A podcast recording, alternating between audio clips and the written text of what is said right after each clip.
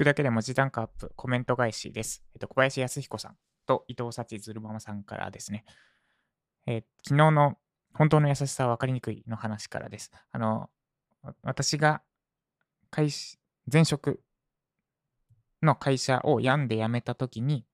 前々職の上司が私のことをめっちゃ避けてきたと。で、辞めた時はいつでも戻ってきてねみたいに言ってたくせにめっちゃ避けられてめっちゃムカついてたんですが、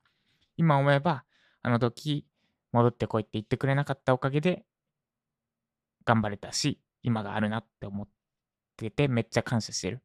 で、本当に優しさで言ってくれたのかどうかわからないけど、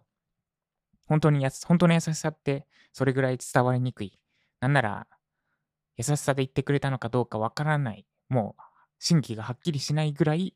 分かりにくいものなのかもしれませんみたいなお話をしました。今めっちゃ綺麗にまとめましたね、今、私。で、それに対するコメントです。コメント、それに対するコメントです。えっと、小林康彦さん、今日のエピソードはかなりグッときますね。そうですね。私も喋っててちょっと泣きそうになりました。本当の優しさって分かりづらいですよね。めっちゃ共感しました。そうですね。本当の優しさって分かりづらいんだな。分かりづらいというか、分からない。もう分からないレベルですよね。ちょっとそれは常に頭に入れておきたいなって思いました。ありがとうございます。で、伊藤幸ずるまもさん。厳しさや時には八つ当たり、理不尽だろって思えるような経験があっても、それが優しさと捉えられるのは自分の解釈次第なんですね。そうですね。これは嫌われる勇気でも言ってることに通じるのかなって思います。その悲しい出来事とか辛い出来事っていうのがあるんじゃない。ただ出来事が起きていて、あなた自身が辛いとか、えー、辛いとか悲しいとかラベリングしてるんだみたいなやつですね。それに通ずるやつですね。で、前向きに捉えられたのは、あコメントの続きです。前向きに捉えられたのは、ジャパソンさんが落ちた時から上昇できたからこそですね。そうですね。これは本当にその通りだなと思います。多分、今、未だになんか、なんだろう、微妙な感じだったら、不安で不安でしょうがなくて、仕事取れないし、でも働いてるのに稼げないし、みたいな状態だったら、その上司に、あの人、あの時の、あの時声かけてくれなかったおかげで今があるとは絶対思えなかったと思うんですよね。で私はなんなら、えっ、と、その上司以上に恨んでいるというかですね、まあ、あの前職でパワハラして私が病む原因になった、1年半病む原因になった上司がいるんですが、もう、まあ、その人はあれですよ、別の会社ですね。えっ、と、前々職の上司は、私は今感謝してる方。で、前職の上司は、もうも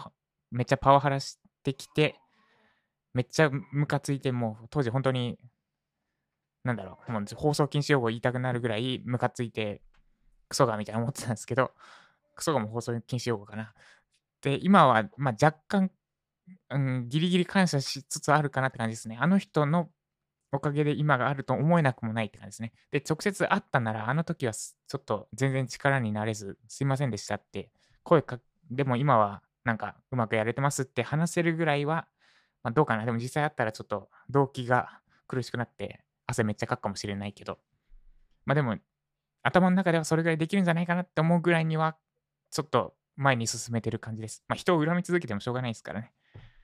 しょうがないし、まあ、あまあ、まあいいや。あんまり言ってるとまたムカついてきちゃうかもしれないんで。そうですね。だから過去は変えられるんだなって思いました。嫌なことがあっても、なんだ。それを、そのおかげで今があるって思える状態に今をすれば、あの時、あんなことがあってよかったって思えるみたいな感じですかね。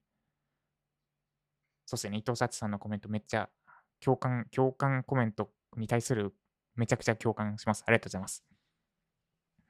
ということで以上コメント返しでした。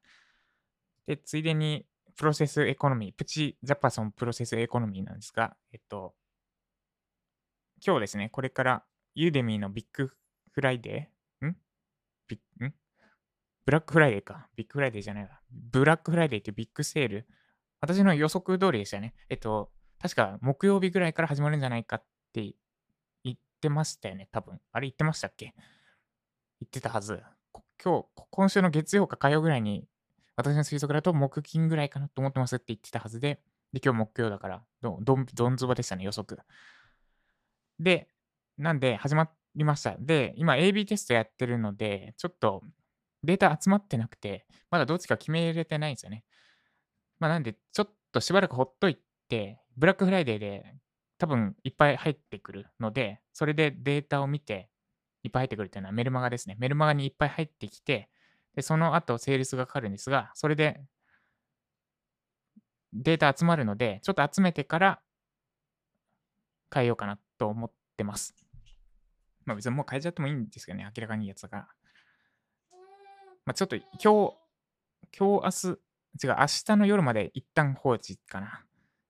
まあ、ちょっとまだ決めきれてないな。でも今日明日が一番売れるんじゃないかなと思ってて、ちょっと悩み中です。ってのと、えっと、バックエンドを、まあ結構考えてたんですね。その、ウェブライター向けの本格的な講座、ユーデミー以上に、ユーデミーではできない講座をやろうと思ってて、で、概要レベルでお伝えすると、ま、まず文字単、半年以内に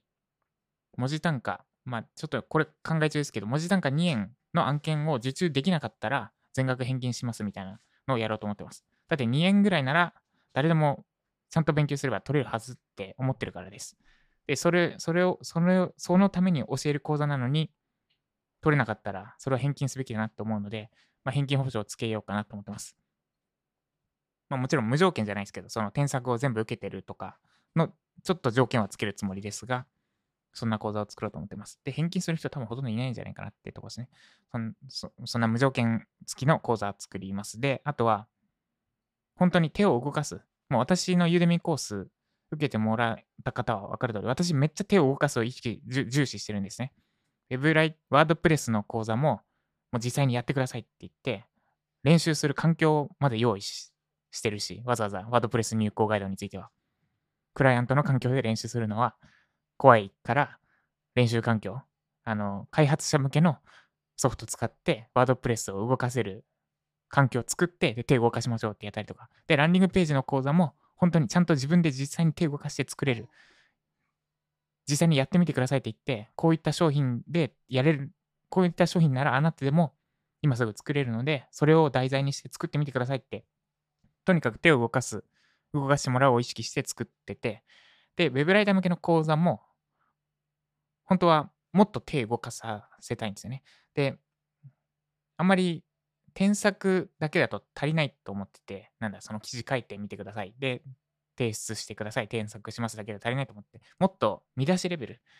段落レベルで PREP 法について学びました。で、 PREP 法について、こういうテーマで書いてみてください。で、それに対して添削するみたいな、もっと細かく添削する